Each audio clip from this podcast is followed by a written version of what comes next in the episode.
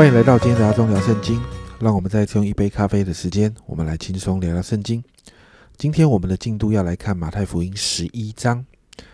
那在第一节提到，耶稣吩咐完了十二门徒，就离开那里，往各城去传道、教训人。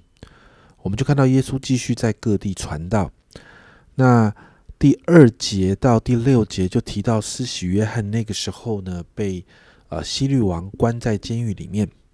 那施洗约翰听见耶稣所做的事情，就呃要他的门徒去问耶稣哦。在第三节，门他的也施洗约翰的门徒这样问说：“那将要来的是你吗？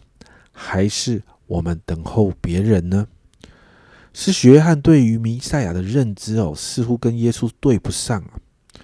在马太福音三章十二节，那个时候施洗约翰这样说：“他手里拿的簸箕，要扬进他的场，把麦子收在仓里，用卡。”把康用不灭的火烧尽了。这一段话是施许约翰对于这位弥赛亚的认知。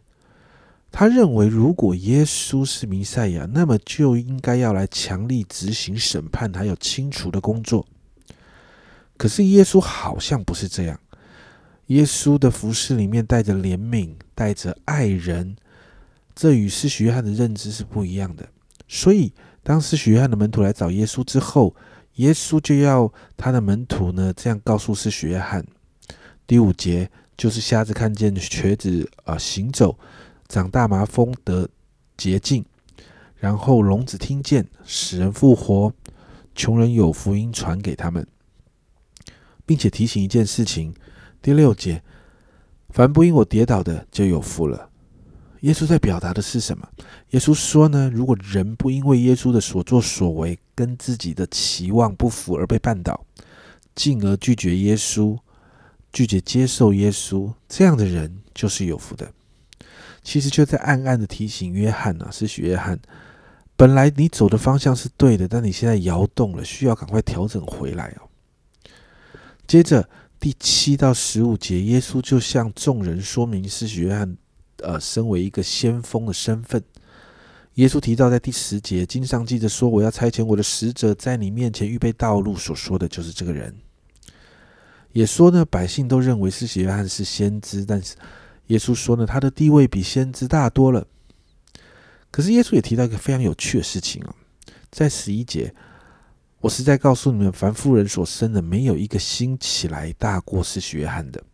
然而在天国里。在天国里最小的比他还大，这在讲什么呢？耶稣在表达一件事情：，是约翰所处的环境仍然是旧约的律法时代，而耶稣接下来所开创的这个新的局面，就是要把天国带下来。天国各样的福气，施洗约翰并无法经历。虽然施洗约翰仍然在神的永恒的国度里面，但施洗约翰没有办法。看见，而且经历到耶稣在新约里面透过救恩、透过十字架上面所付上的代价之后所带下来的这些天国的好处。接着，耶稣说呢，在十二节，从施许愿的时候到如今，天国是努力进入的，努力的人就得着了。我们从和本的翻译不太容易了解这句话是什么意思，但是从新译本的翻译会让我们比较明白这一节经文在说什么。新译本的翻译是这样：从施洗约翰的从施洗的约翰的时候，直到现在，天国不断猛遭受猛烈的攻击，强暴的人企图把它夺去。耶稣传讲天国福音的时候，天国正强而有力的临到这世界，特别是临到百姓的当中。但是这当中也造成了极大的冲突跟拉扯，因此。耶稣提到施洗约翰就是旧约预言要来的那位以利亚，而众先知跟律法预言就到施洗约翰为止，代表旧约的结束，而进入耶稣开创的这个新约的新局面，也是充满了拉扯跟旧约的律法拉扯的一个新局面。接着十六到十九节，耶稣就开始论到这个时代。耶稣呢谈到这个时代的状况，在十六十七节。我可用什么比这世代呢？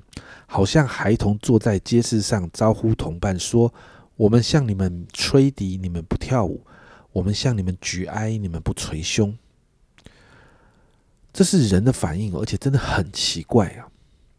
因为呢，耶稣说到，施洗约翰来了，他谨守着旧约的律法，他进食祷告，但是人呢说他被鬼附，而耶稣来了，耶稣也吃也喝，但是人就说耶稣是贪酒好食，是税吏跟罪人的朋友，好像怎么样都不太对。所以耶稣在这个评论当中，最后给了一个结论：但智慧之子总以智慧为是。后面有个夸胡哦，古卷上面这样说：但智慧在行为上就显为是。这里的智慧指的是神的智慧，也就是说，施洗约翰与耶稣不同的生活方式所发出来的这个果效，什么果效？这个果效就是指接受施洗约翰跟耶稣基督的人，这些人其实他们生命中带出来的果效，就证实了。神的智慧。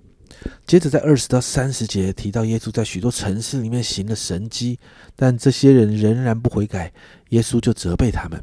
耶稣提到哥拉逊、博塞达这两个城市，它这两个城市是位于加利利地区哦。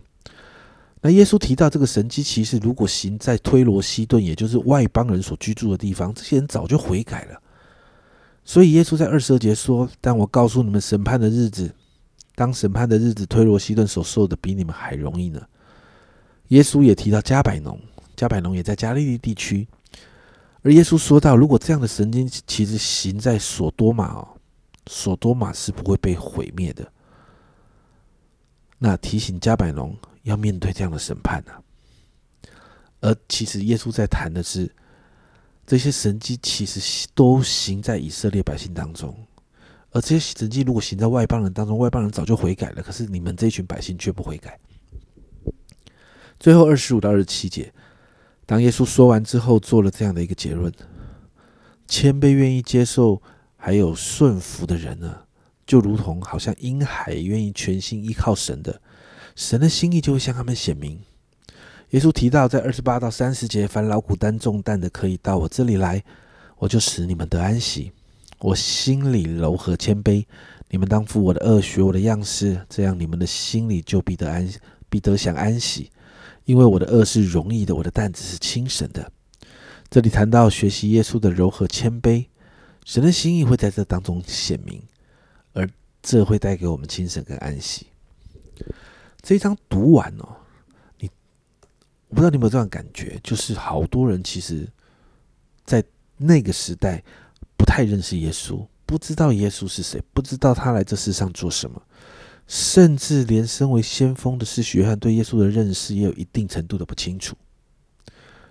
可是，当我们开始从圣经的里面越来越认识耶稣的时候，其实我们会越来越明白耶稣所带来的这个新约的时代，还有耶稣在这个新约的时代，他在他他带来的这个天国。他亲自成为那个天国的那个运作的榜样，让我们看见天国的运作。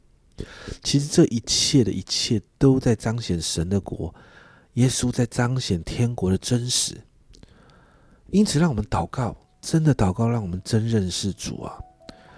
当我们越认识主，我们可以越学像耶稣，好像这里说的，负他的恶，学他的样式。家人们，你知道这一份的认识跟顺服，会帮助我们更深的明白神的心意。也会让我们更多的看见天国大有能力的彰显，而我们在这当中，我们就能够得安息。我们就一起来祷告啊！主啊，我们真是好需要你。主啊，帮助我们在学习认识你。主啊，学习你的榜样跟样式的时候，主我们的心是谦卑的。主啊，我们真的真的愿意看见神你你自己的。榜样，主啊，就让我们能够活出来，主啊，让我们学习怎么活出一个天国子民的样子，主啊，因为你已经亲自彰显这个样子，让我们看见，主啊，主啊，你帮助我们愿意负你的恶学你的样式，主啊，帮助我们透过每一天读经，主啊，每一次的聚会，每一次的听到，主啊，我们生命的经历，我们就要越发的认识你，主啊，越认识你，我们就越谦卑。越认识你，我们就越顺服。谢谢主，主啊，我相信这样子，当我们在这样的操练的里面，我们会越来越安息，因为知道主啊，主啊，你总是在我们身边，主啊，你是让我们可以一生跟随的那一位。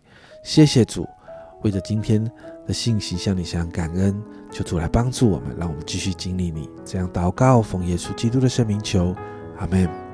家人们，我们真实的认识耶稣，还有他带下的天国的样子，这是我们需要更多的去揣摩跟了解的。而这当中，我们需要顺服，需要谦卑，这会帮助我们蒙福，而这也会让我们在主的面前得享安息。这是阿忠聊圣经今天的分享，阿忠聊圣经，我们明天见。